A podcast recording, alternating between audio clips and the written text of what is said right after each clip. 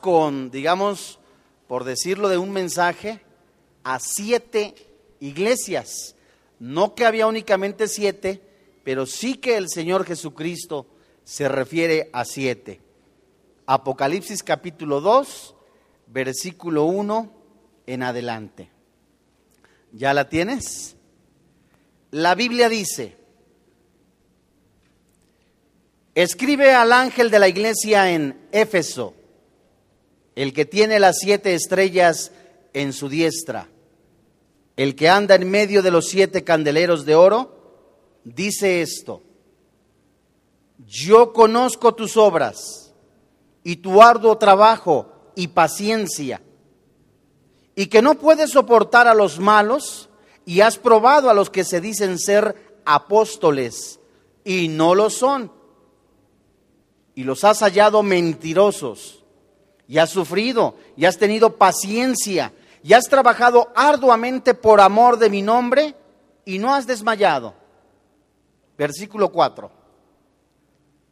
Pero tengo contra ti que has dejado tu primer amor. Recuerda, por tanto, de dónde has caído y arrepiéntete. Y haz las primeras obras, pues si no, vendré pronto a ti y quitaré tu candelero de su lugar si no te hubieses arrepentido. Pero tienes esto, que aborreces las obras de los nicolaitas, las cuales yo también aborrezco.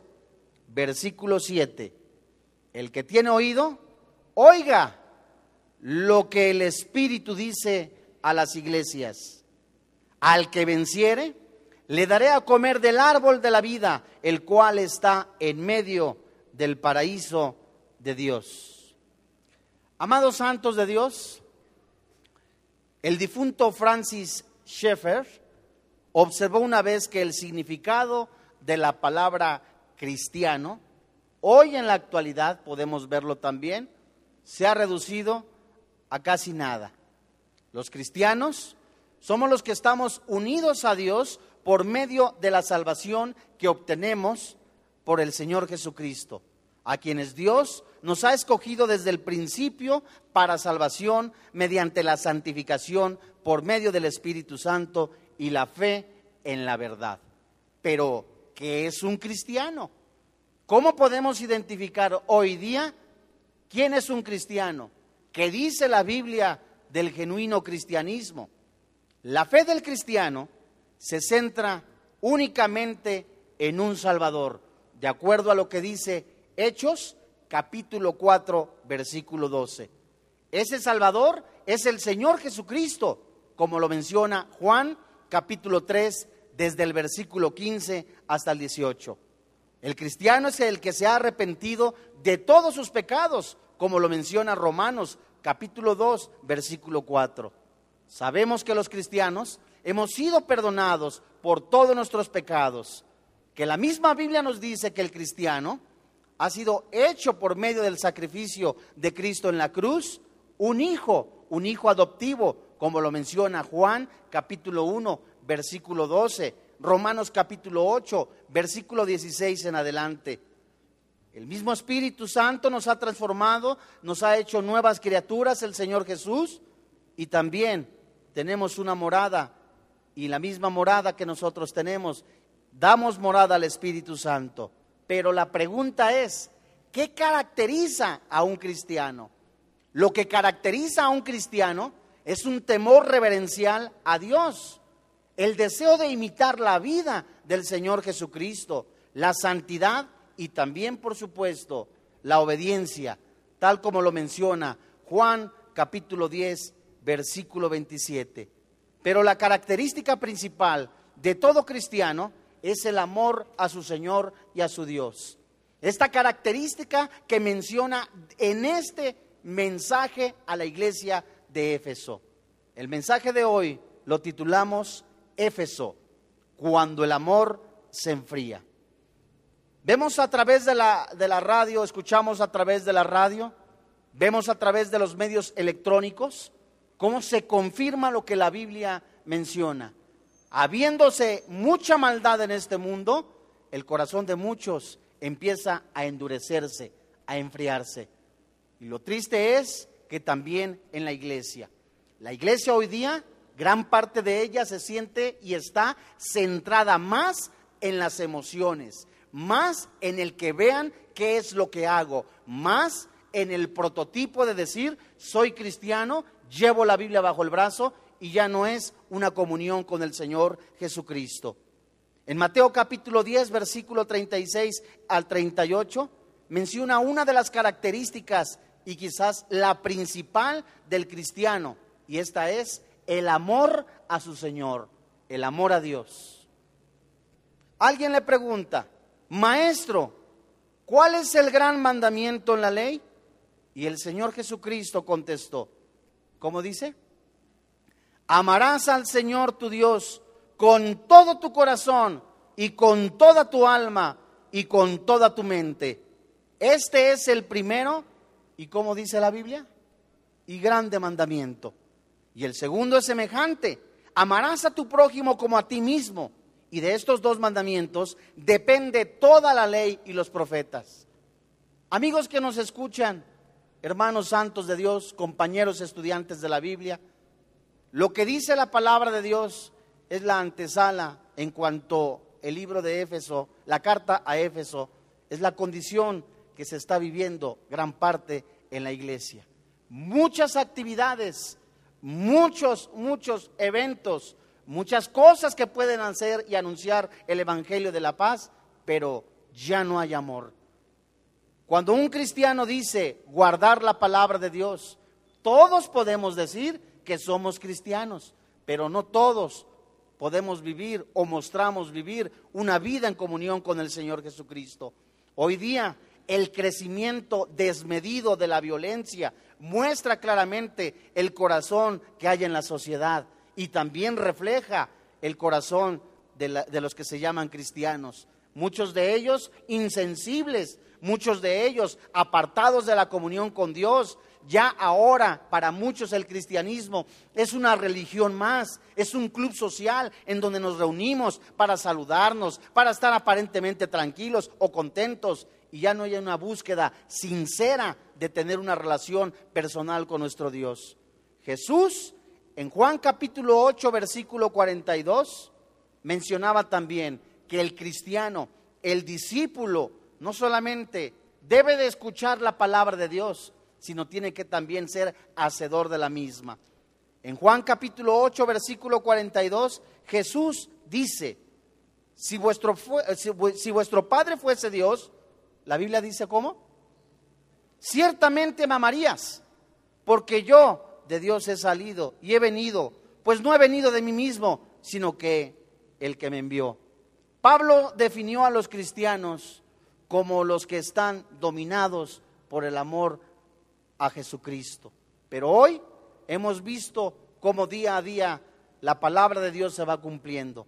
Solo el pecado hace que el cristiano deje de amar a Jesucristo con todo su corazón, con su alma y con todas sus fuerzas. Solo el apartarte de Jesucristo, el apartarte de tener una comunión con Jesús, hace que seas insensible, hace que no te prestes oído a la palabra de Dios y que seas un hacedor.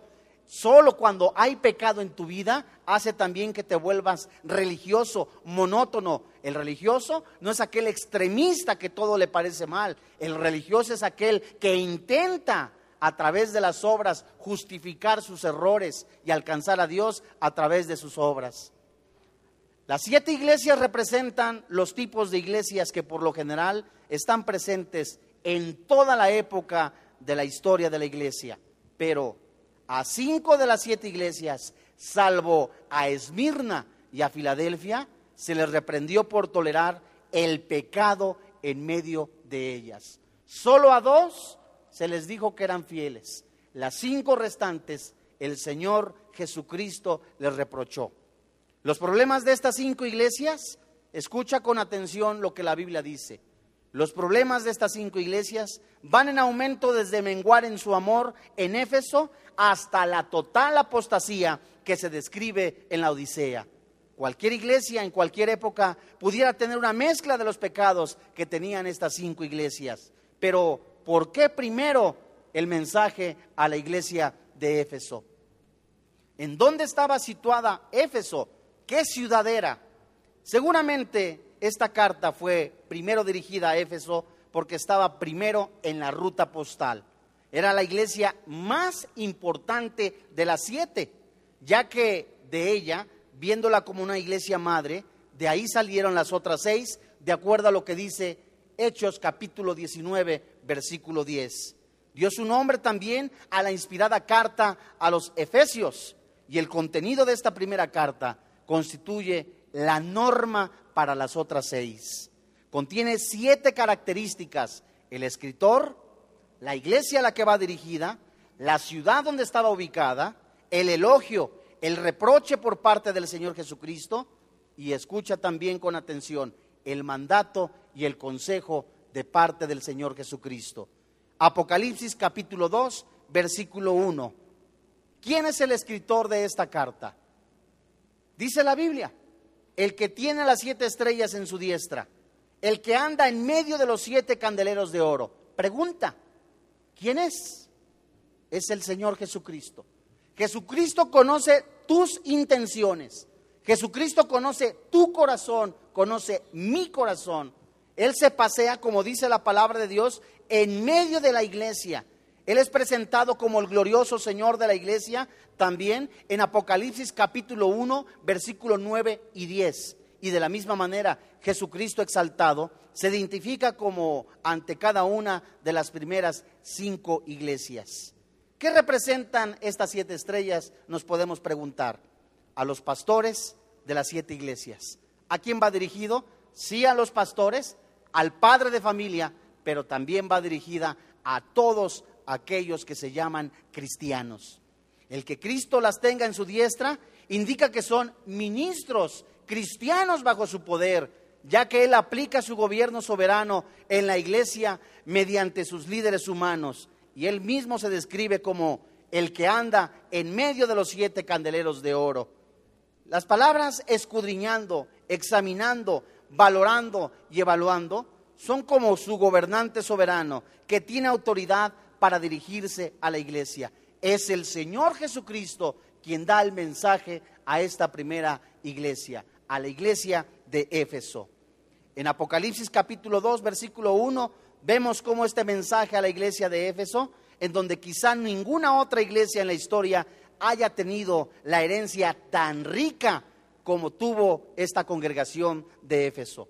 Priscila y Aquila, los amigos cercanos de Pablo y fieles compañeros de ministerio, fueron los que introdujeron el Evangelio a esta ciudad, de acuerdo a lo que dice el libro de los Hechos, capítulo 18, versículo 18 al 19.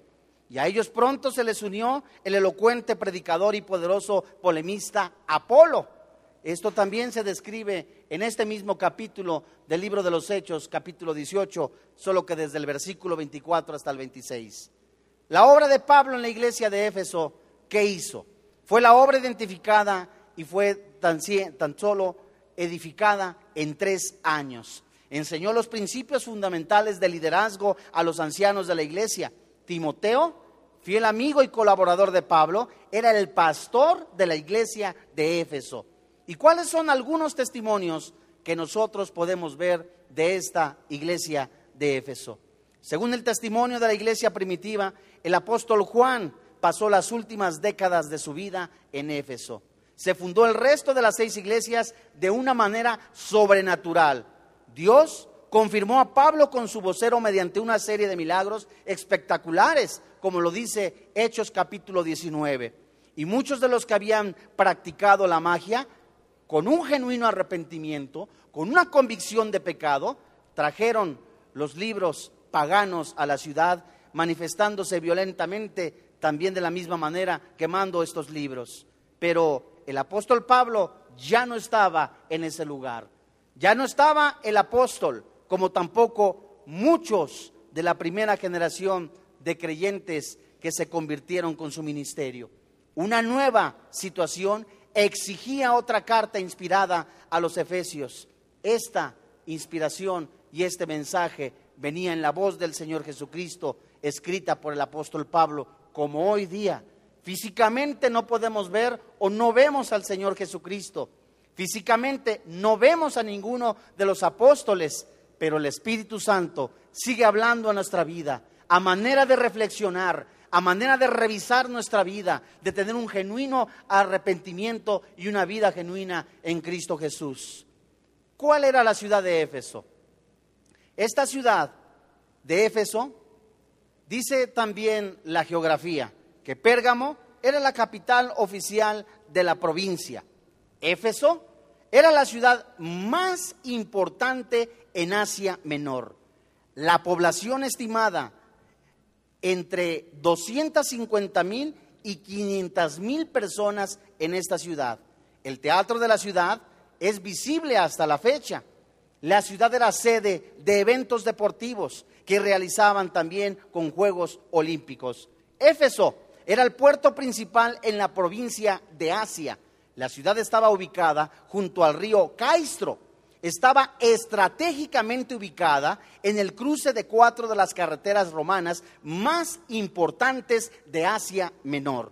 Éfeso era más famosa como el centro de adoración de la diosa Artemisa, también conocida como Diana, motivo de gran orgullo ciudadano, como lo menciona Hechos capítulo 19, versículo 27 y versículo 35. El templo servía como uno de los bancos más importantes del mundo mediterráneo. Y por supuesto, la venta de artículos religiosos proporcionaba una importante fuente de ingresos para esta ciudad. Cada primavera se celebraba una fiesta que duraba todo el mes en honor de la diosa, en el que se incluían eventos deportivos, dramáticos, teatro. Artemisa era grotesca, de muchos pechos, y se creía que había caído del cielo. Millares de sacerdotisas, que eran prostitutas rituales, desempeñaban la función principal en la adoración de Artemisa. Pero en medio de la pagana idolatría que caracterizaba a Éfeso, había un fiel grupo de cristianos, como hoy en la actualidad, en medio de la prostitución del Evangelio, en medio del glamour, en medio de la venta de indulgencias, en medio del el enfriamiento espiritual, hay un pequeño remanente al que el Espíritu Santo le está diciendo, sé fiel hasta la muerte, permanece, pelea la buena batalla de la fe. El contenido de la carta a Éfeso, en donde comenzamos en el capítulo 2, versículo 1 en adelante, vamos a leer qué es lo que dice en referencia al elogio. Jesús primero le habla a esta iglesia elogiándola. Versículo 2. Yo conozco tus obras. Uno. Tu arduo trabajo. Dos. Y paciencia. Y que no puedes soportar a los malos. Y has probado a los que se dicen ser apóstoles y no lo son. Y los has hallado mentirosos y has sufrido y has tenido paciencia y has trabajado arduamente por el amor de mi nombre. ¿Y qué dice la Biblia? No has desmayado. Versículo 6. Pero tienes esto, que aborreces las obras de los nicolaitas, las cuales yo también aborrezco. Hermanos, la palabra conozco del griego oida se refiere a un pleno y absoluto conocimiento acerca de la iglesia como bueno y como malo. Jesús conocía todas las intenciones, la intención del corazón de estos congregantes. Sabían que su trabajo era hasta desmayar. Conocía su corazón, hablaba literalmente lo que sus ojos espiritualmente hablando veían en su corazón como Dios conoce mi corazón, como Dios conoce tu corazón. Pero, ¿qué reconoció también el Señor de esta iglesia? Conoció, reconoció sus obras, el arduo trabajo. Y este arduo trabajo, amados santos de Dios, denota un trabajo hasta el sudor de la extenuación de un esfuerzo general que exige todo aquello que una persona puede dar física, mental y emocionalmente. Algunos de ellos entonces sudaban hasta el cansancio por predicar. Completamente se desgastaban por llevar el Evangelio. Eran completamente personas que se desgastaban emocionalmente y mentalmente por llevar el, Evangelio de la paz. Y Jesús se los reconoce conozco tu trabajo, tu arduo trabajo, conozco también tu paciencia. Esta palabra paciencia del griego humopone denota paciencia en las circunstancias penosas. Si alguien se burlaba de ellos, lo soportaban. Si alguien lo ridiculizaba, no decía nada. Aguantaban situaciones penosas y la aceptación también valiente de la adversidad. Soportaban, por supuesto, el sufrimiento, las pérdidas materiales por causa del nombre del Señor Jesús. Y esto indica que a pesar de sus circunstancias difíciles, los creyentes de Éfeso permanecían fieles a su Señor. Negaban completamente a soportar a los malos. No les faltaba discernimiento, ya que habían probado decir a los que se decían ser apóstoles, ellos naturalmente decían, este no es un cristiano. Conocemos nosotros la Biblia, sabemos que aquel que se dice apóstol no lo es. Literalmente conocían la doctrina pero nunca olvidaron también la exhortación que algún día les hiciera el apóstol Pablo en el libro de los Hechos capítulo 20, versículo 28. La Biblia dice en este libro de los Hechos, por tanto, mirar por vosotros y por todo el rebaño, en que el Espíritu Santo os ha puesto como por obispos para apacentar la iglesia del Señor, la cual él ganó por su propia sangre, porque yo sé que después de mi partida entrarán en medio de vosotros, ¿qué? Lobos rapaces, que no perdonarán el rebaño, y de vosotros mismos se levantarán hombres que hablen cosas perversas para arrastrar tras sí a los discípulos. Por tanto, velad, acordaos que por tres años de noche y de día, no he cesado de amonestar con lágrimas a cada uno.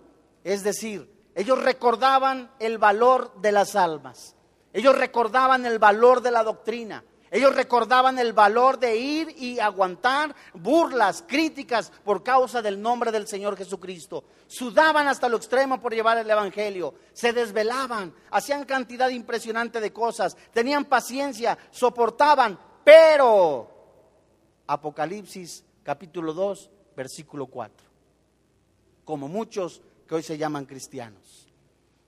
Cantidad impresionante de trabajo arduo para el Señor. Has defendido con gran entusiasmo la palabra de Dios. Has levantado estudios durante mucho tiempo. Has hecho una labor ardua por el Evangelio de la paz. Pero se te ha olvidado lo principal. Versículo 4 pero tengo contra ti, ¿qué dice la Biblia? Que has dejado tu primer amor. Este es el reproche que el Señor Jesucristo hace, que aunque mantuvieran su doctrina, continuaran su servicio al Señor Jesucristo, ese servicio se convirtió en algo mecánico. Muchos dicen, estoy orando hasta dos horas, pero mecánicamente. Ya no hay ese ardor, ese, ese fuego del Espíritu de Dios que los conduce a, a, orar por lo que el Señor quiere para un país, para su familia. Muchos oran ya mecánicamente, asisten a la iglesia mecánicamente, como una religión. Se aprenden versículos de memoria impresionantemente, pero han perdido el amor. La actual generación mantenía la doctrina, el trabajo, pero habían dejado su primer amor. Y ese amor podía concluir o incluir el amor a Dios y el amor a Cristo. El amor por los unos, por los otros. Ya no les interesaba el hermano de al lado, no les interesaba que alguna persona hubiera perdido un familiar, que alguna persona estuviera abandonada, que otra persona estuviera pasando algún dolor. Era únicamente centrados en mí mismo, como muchos hoy día. El amor a los unos por los otros ya lo habían perdido. El amor por los perdidos. Predicaban únicamente porque creían decir, esto es lo que quiere Dios, hiciera lo que quería Dios, pero lo principal era el amor, el amor y el amor. El amor a la obediencia, el amor por los perdidos, sinceramente se había perdido. Habían convertido literalmente la iglesia en un club social como hoy día. Muchos de ellos han abandonado al Señor Jesucristo, han inventado ritos ceremoniales, han inventado completamente cosas para tener satisfecha su carne. Y un ejemplo en el Antiguo Testamento, Ilustra el grave peligro que ocurrió cuando se enfrió el amor de Israel por Dios. Cuando se enfría el amor en tu corazón, empiezas a volverte mecánico, religioso, vienes a la iglesia como por costumbre, asistes a las reuniones por costumbre, porque no tienes nada que hacer. En Jeremías capítulo 2, versículo 5, la Biblia alerta, la Biblia nos enseña. Puedes tener cantidad impresionante de actividades, pero ¿de qué sirve? Si la intención de tu corazón es que te conozcan, si la intención de tu corazón es únicamente ser famoso, popular, si la intención de tu corazón es únicamente que vean que estás trabajando, ya no hay amor. ¿Y de qué sirve que hagas cantidad impresionante de cosas, como dice Pablo en una de sus cartas? ¿De qué sirve que regales todos tus bienes, todos tus materiales, si has perdido el amor? Y el pueblo de Dios, al perder el amor, empezó a alejarse de Dios ya no tenía una genuina comunión con el Señor, ya no abrían la Biblia, ya no, ya no la estudiaban. Y el pueblo de Dios empezó a enfriarse, a buscar otras cosas como hoy día. Como no hay una genuina comunión con el Señor Jesucristo en muchos, buscan emociones para sentir en su carne una aparente paz. Y el mundo se está perdiendo. Jeremías capítulo 2, versículo 15. Así dijo Jehová. Fíjate qué increíble es. ¿Qué maldad hallaron en vuestros padres, en mí vuestros padres? ¿Qué dice la Biblia? ¿La estás leyendo? Jeremías capítulo 2, verso 5. ¿Qué maldad hallaron en mí vuestros padres? ¿Qué dice la Biblia? Que se alejaron de mí y se fueron tras la vanidad y se hicieron vanos, huecos, vacíos. ¿Qué maldad hallaste tú en Jehová de los ejércitos, en Jesucristo, que dejaste de tener comunión con tu Dios? ¿Qué maldad ha habido eh, o qué vistes de mal en tu Dios en el momento que dijiste, otra vez iglesia, otra vez Biblia, otra vez el pecado, otra vez esto? Te has vuelto monótono, dice la Biblia. Se alejaron de mí y se fueron tras la vanidad, se hicieron vanos y no dijeron, ¿dónde está Jehová que nos hizo subir de la tierra de Egipto? Que nos condujo por el desierto, por una tierra desierta y despoblada, por tierra seca y de sombra de muerte, y por una tierra por la cual no pasó varón, ni allí se habitó hombre. Y el Espíritu Santo, el Señor Jehová, dice, y os introduje en la tierra de abundancia para que comiese su fruto y su bien, pero entrasteis y contaminasteis mi tierra e hicisteis abominable mi heredad. Versículo 8. Los sacerdotes no dijeron, ¿dónde está Jehová? Y los que tenían la ley no me conocieron. Cargaban la Biblia, pero no sabían cuándo era un mensaje de Dios. Se sabían los versículos, pero no, no distinguían, no había discernimiento, dice el versículo. Los sacerdotes no dijeron dónde está Jehová. Y los que tenían la ley no me conocían. Los pastores, ¿qué dice la Biblia? Se rebelaron contra mí. Y los profetas profetizaban en el nombre de quién? De Baal. Y anduvieron tras lo que no aprovecha, brujería en la casa de Dios. Que el Señor dice, que el Señor hace esto, que el Señor dice esto, que el Señor dice trae dinero, que el Señor esto, que aquello. Cosas de hombre, prostitución del Evangelio. Versículo 9. Por tanto, contenderé aún con vosotros, dijo Jehová y con los hijos de vuestros hijos pleitaré. Porque pasada las costas de Quitim, y mirad, y enviada a Cedar, y considerad cuidadosamente, y ved si ha hecho cosa semejante a esta. Versículo 11. ¿Acaso alguna nación ha cambiado sus dioses? Aunque ellos no son dioses. Sin embargo, mi pueblo ha troncado su gloria por lo que, ¿qué? No aprovecho más emociones, más circo. Tristemente, muchos cristianos, por falta de la comunión con el Señor Jesucristo, han ridiculizado la obra del Espíritu Santo, la han hecho un circo, por nada que aprovecha. Versículo 12.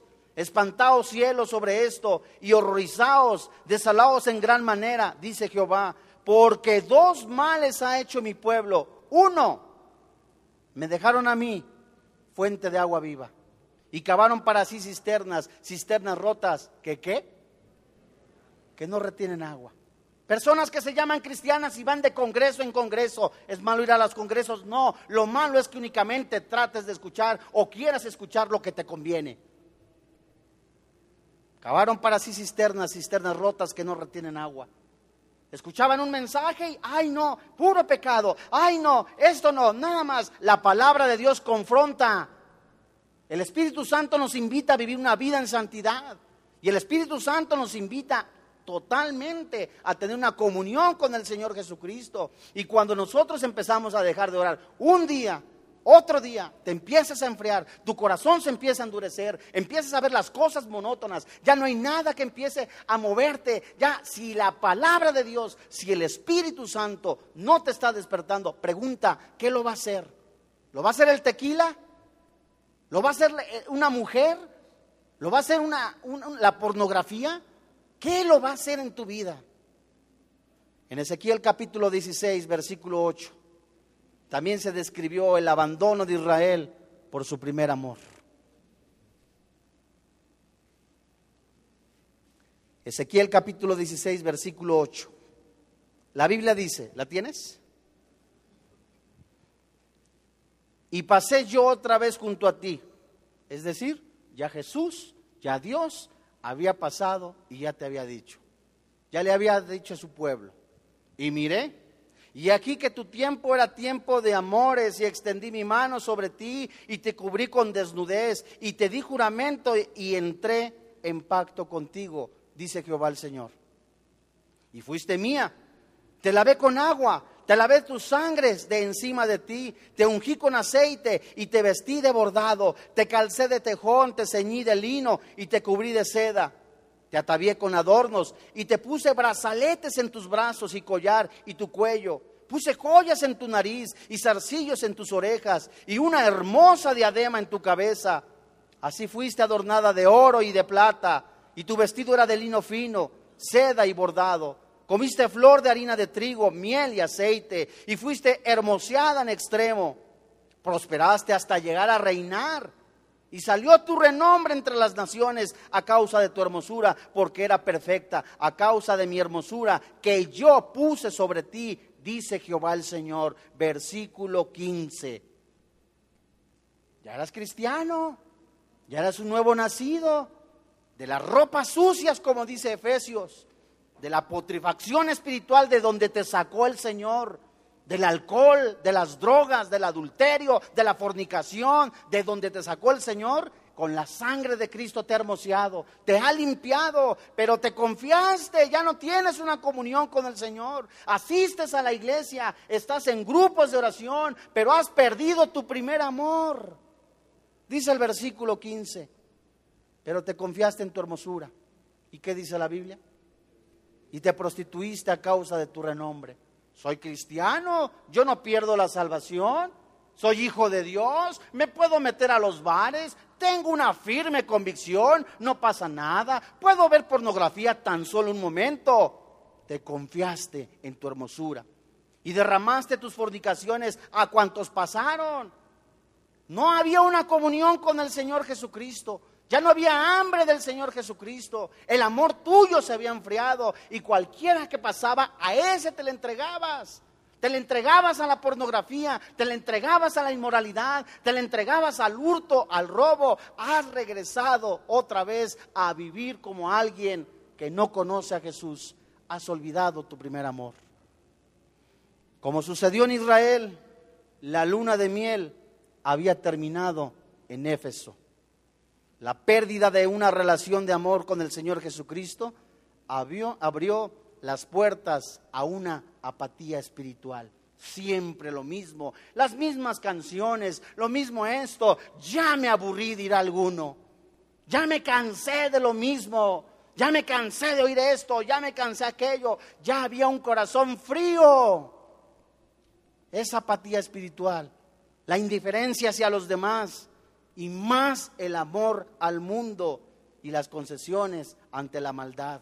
Se comportaban muchos de ellos como hoy muchos se comportan, de lunes a miércoles totalmente en el mundo, alcoholizándose, drogándose, robando, los jueves de otra manera, el viernes de otra manera y en el domingo hasta alzan las manos. Han hecho un show únicamente delante de Dios, pero Dios no puede ser burlado. A pesar de su robusta apariencia externa, a pesar de que muchos decían, es un cristiano, carga la Biblia, un mortal cáncer espiritual estaba creciendo en el corazón de la iglesia de Éfeso. Un mortal cáncer está creciendo en la vida de los muchos que están escuchando este mensaje, que se están acostumbrando a una rutina religiosa, han perdido su primer amor. Su corazón se ha vuelto una nevera, un refrigerador. ¿Qué manda Dios? Dios está desnudando el corazón de muchos de nosotros. Apocalipsis capítulo 2, versículo 5. La Biblia dice, recuerda, por tanto, ¿de dónde has caído? ¿Y qué dice la Biblia?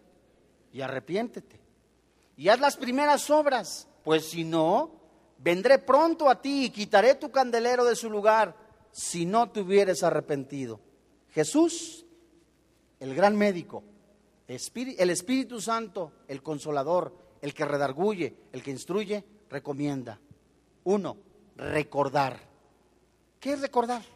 Eso significa que nos tenemos que mantener recordando quién es Dios en nuestra vida. El olvido es una de las principales causas de las caídas espirituales. David se confió literalmente en su gobierno en su sabiduría, en su pensar, en su manera de vivir y no en la manera de Dios que él quería, que Dios quería. Y no en la sabiduría de Dios. David se confió en su hermosura. Vio a una muchacha, la muchacha la mandó a traer y en lugar de estar en la guerra, como muchos cristianos, en lugar de estar orando, en lugar de estar disipulándose, en lugar de buscar la palabra de Dios, de vivir la palabra de Dios, únicamente vivían la franquicia de un título llamado cristiano. Recordar de dónde nos ha sacado el Señor. Dice la Biblia, recuerda, por tanto, de dónde has caído. ¿Cuándo fue la última vez que oré? ¿Cuándo fue la última vez que compartí el Evangelio? ¿Cuándo fue la última vez que lloré porque el Espíritu Santo me mostró la condición pecaminosa de mi familia, de mi colonia, de mi municipio, de mi estado, de mi país, y que realmente me doliera que el mundo se está perdiendo. Pero hoy muchos de nosotros nos interesa más ese famoso círculo llamado cristianitis, en donde mis oraciones son un coche nuevo, mi casa, mi novio, mi novia, mi empresa y los demás. Que Dios les bendiga. Nos hemos vuelto muchos insensibles. Recuerda, es que caí, hermano, ¿sabe qué? Ya caí en pecado, dirá alguno, cayó en fornicación, cayó en adulterio, cayó también en la borrachera. Recuerda, por tanto, de dónde has caído, cuándo dejaste de orar. ¿Cuándo dejaste de buscar a Dios con todo tu corazón, con todas tus fuerzas? ¿Cuándo convertiste tu comunión con el Señor Jesucristo únicamente en una religión? Ya dejaste de orar el lunes, no pasa nada, dices tú. Dejaste de orar el martes, no pasa nada. Ya dejaste de orar el miércoles, y después se vuelve un congelador, una nevera a tu corazón, te vuelves insensible, ya no vas a distinguir qué es bueno, qué es malo. La segunda palabra es arrepentirse. ¿Esto qué significa? Es el rechazo completo de pecado. El rechazo del pecado es un genuino arrepentimiento. Dejar de amar a Dios, dejar de tener una comunión con Dios, es pecado. Es decirle a Dios, yo me valgo en mí mismo. Es decirle a Dios, yo tengo mis opiniones. Lo que tú digas, Dios, no me interesa. Es volverse completamente dependiente y no dependiente de Dios. Te dices independiente, ¿sabes qué? Ya, me independizo de Dios, como dice Romanos capítulo 1.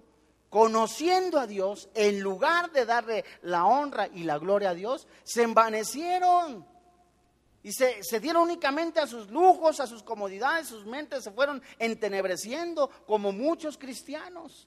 En lugar de darle la honra y gloria a Dios, ah, no, es gracias a mi intelecto, es gracias a mi carrera, es gracias a mi posición económica, es gracias a que mi compadre es el gobernador, es que es gracias a que yo tengo una carita bonita. Ándale pues. Arrepentirse es el rechazo del pecado, un genuino arrepentimiento. Y dice también la Biblia que hagamos obras de arrepentimiento. Las primeras obras es rescatar la riqueza del estudio bíblico, la dedicación y a la oración y a la pasión por la adoración que nos había caracterizado. Muchos de nosotros cuando llegamos a Cristo lo que más nos gustaba era buscar de Dios, adorarle, leer la Biblia, devorarnos los capítulos de la Biblia con un hambre, con una felicidad que le buscábamos. ¿En dónde quedó esa parte de tu vida? ¿En dónde quedó el momento en que tú antes venías con una desesperación quizás de escuchar Biblia, de alimentarte, de escudriñar las escrituras, de levantarte en la madrugada a las dos de la mañana? Te levantas y, Dios mío, gracias, gracias por esto, gracias por aquello. Pongo en tus manos eh, el país, mi familia. ¿En dónde ha quedado esa parte de tu vida? Cristo advierte en Apocalipsis capítulo 2, versículo 5. Recuerda, por tanto, de dónde has caído y arrepiéntete. Haz las primeras obras, pues si no, vendré pronto a ti. Quitaré tu candelero de su lugar si no te hubieres arrepentido. Dios siempre, siempre habla antes de tiempo. Dios no te amenaza, Dios te advierte, te anuncia. 120 años Noé, pregonor del Evangelio, el diluvio viene, el diluvio viene. Jeremías anunciando a los sacerdotes, arrepiéntanse, Isaías, Daniel, Nemías, vengan al genuino arrepentimiento, aviven su corazón. Dios siempre habla antes de tiempo, antes de que tu pecado te alcance. Dios quiere evitar completamente el dolor en tu vida. ¿Crees que por tu bonita cara no te ha pasado nada? ¿Crees que por tu bonita cara te han dado oportunidad de servir? No, es por el amor y la paciencia de Dios, es por su misericordia. Es porque Dios está esperando que vayamos a un genuino arrepentimiento. Ya no hay tiempo en serio de jugar a la iglesita. Abandona la fornicación, abandona el adulterio que en lugar de ayudar al hermano, lo tiras, lo pisoteas. Es una competencia desmedida de tumbar a uno, de tumbar a otro, en lugar de extender la mano, porque has olvidado tu primer amor. Dice la Biblia, vendré.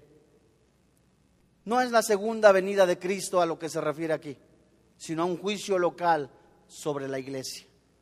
A no hacer caso, a no arrepentirte, a la advertencia haría que Él quitaría el candelero de su lugar. Cristo advierte de un juicio divino que podría poner fin a la iglesia de Éfeso. Igual como se describe en Corintios. Se sentaban a tomar la cena del Señor, unos se embriagaban, otros comían como glotones, otros estaban viviendo en pecado, en fornicación y tomaban la cena del Señor indignamente. Y Dios se los lleva antes de tiempo. Y muchos están débiles, enfermos, gracias a la falta de sinceridad con Dios, gracias a vivir en pecado, gracias a la falta de comunión con el Señor y no tienen sensibilidad. Y ven, la iglesia, por, cuidar las apariencias, fulano de tal me está viendo y como no quiero que nadie se dé cuenta que vivo en fornicación, llevo una apariencia. Cuidan más las apariencias externas son sepulcros blanqueados. Jesús les dijo a los fariseos, hipócritas. El consejo que Dios da, que Jesús da, Apocalipsis capítulo 2, versículo 7. El que tiene oído, oiga. ¿Lo que quién? ¿Lo que quién? Lo que el Espíritu dice a los del mundo, a las iglesias, a ti y a mí. Este mensaje es para mí y es para ti. No es para tu compadre, no es para tu comadre, no es tampoco para algún, algún vecino, es para ti. Dice la Biblia, al que tiene oído, oiga lo que el Espíritu dice a las iglesias. Al que venciere, le daré a comer del árbol de la vida, el cual está en medio del paraíso de Dios. Esta exhortación, amados santos de Dios, es de parte no de un predicador, es de parte del Señor Jesucristo, que te está diciendo a ti y a mí, vuélvete a mí, búscame con todo tu corazón. Ya no andes buscando la felicidad en el alcohol, en las drogas, en la pornografía. En el mundo tendréis aflicción. Y dice el mismo Señor Jesús, pero yo he vencido al mundo. Cantidad impresionante de personas que se regresan al mundo porque para ellos por su frialdad de su corazón, siguen buscando la felicidad. ¿En dónde? En el alcohol, en las drogas, en la pornografía y viven un cristianismo light, un cristianismo completamente no a la voluntad de Dios, un cristianismo, perdón la expresión, hipócrita, mentiroso, autoengañado. Y ya no queda tiempo para eso. El Espíritu Santo nos anhela el Espíritu Santo quiere de verdad que busquemos a Jesús con todo nuestro corazón, con todas nuestras fuerzas. Los días son malos y los hombres malos y perversos en este planeta irán de mal en peor. Y por eso Dios habla a la iglesia a despertar, a ser maduros en la palabra, a, tomar de la, de la vida eterna cuando hay problemas. Y de la misma manera a defender el Evangelio de la paz, a ser guerreros, soldados de Cristo. ¿Cómo va a usar un Dios, un Dios vivo, un Dios santo, un Dios poderoso, grande y fuerte, celoso, a alguien que se llama cristiano cuando está en adulterio, cuando está en fornicación? Dice la Biblia, al que venciere, y esto se refiere a todos los creyentes verdaderos que son vencedores por la gracia y el poder de Dios. Es verdad, todos tenemos luchas, todos tenemos tentaciones, todos tenemos pruebas, pero en el momento, Dios mío, no puedo prostituir mi fe, no puedo completamente abandonar la toalla. Yo recuerdo las palabras que dijera el apóstol Pablo, todo lo puedo en Cristo que me fortalece. Y el cristiano tiene un poder después de la salvación que le da el Espíritu Santo cuando va a la comunión con el Señor Jesucristo de vencer a través de la comunión con el Señor Jesucristo las tentaciones y las pruebas. Ningún cristiano, ninguna persona que se llama cristiano puede salir victorioso, puede salir vencedor cuando está debilucho espiritualmente. Fácil puede caer. Y por eso Dios, el mismo Señor Jesús, te invita a tener una genuina relación con el Señor Jesucristo, a reflexionar de verdad, a vivir una vida genuina en el Señor Jesús. La Biblia dice también, le daré de comer del árbol de la vida. Esto simboliza la vida eterna y a los que evidenciaron ser cristianos en su vida, Dios le dio la vida eterna. Todas aquellas personas que hoy están escuchando este mensaje y, yo también, el Espíritu Santo nos dice, recuerda por tanto, recuerda por tanto de dónde te he sacado. Si alguno de nosotros, cualquiera de los que estemos aquí presentes, has caído, no, eres no has hecho una decisión por el Señor Jesucristo, dice el Señor Jesucristo, vengo en breve. Y hoy es el tiempo en el que reflexionemos verdaderamente por qué motivo seguimos a Jesús. ¿Seguimos participando de una religión, de un club social o genuinamente eres un cristiano? Vamos a orar.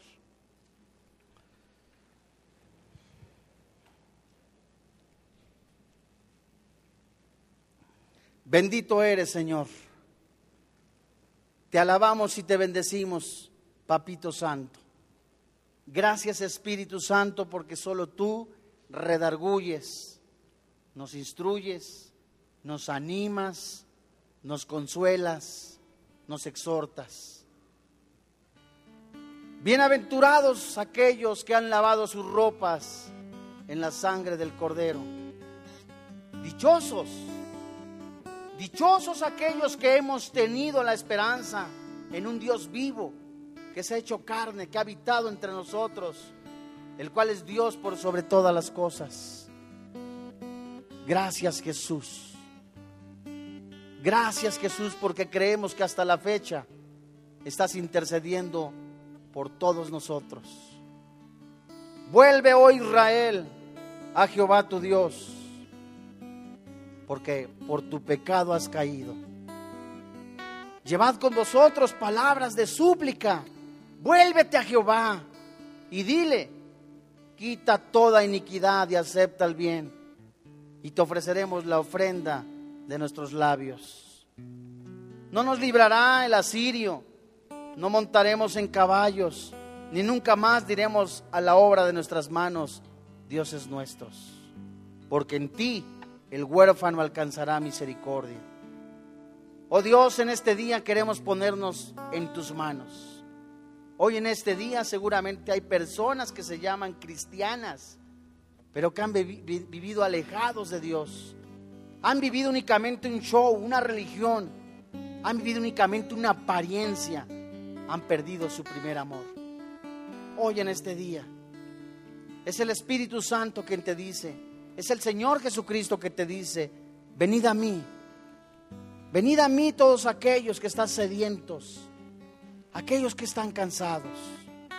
Yo sanaré su rebelión. Los amaré de pura gracia, porque mi ira se apartó de ustedes. Yo seré a Israel como rocío. Él florecerá como lirio y extenderá sus raíces como el Líbano. Hoy en este día, ¿no quisieras decirle al Señor tu Dios? Si te llamas cristiano en este día, decirle, Señor, quiero tomarte ya en serio. Quiero abandonar ya una doble vida de inmoralidad, una apariencia. Hoy quiero ser un genuino cristiano. ¿Quieres ponerte de pie? ¿Quieres ponerte de pie? Si sinceramente quieres decirle a tu Señor, a Jesús, quiero abandonar la apatía espiritual, la monotonía religiosa, ya no quiero ser como un robot que actúe mecánicamente. Hoy quiero con todo mi corazón, con todas mis fuerzas, alabarte, bendecirte, derramar mi corazón en ti, exaltar a través de mi vida tu santo y precioso nombre. Y levanta tus manitas. Levanta tus manos. Glorifícate, oh Dios. Gracias, Papito Santo. Te alabamos, te bendecimos. Santo, santo, santo. Glorifícate, Dios. Santo, santo. Derrama tu corazón sobre Jesús. Buscad mi rostro, dice el Señor. Buscadme ahora. Buscadme, Dios.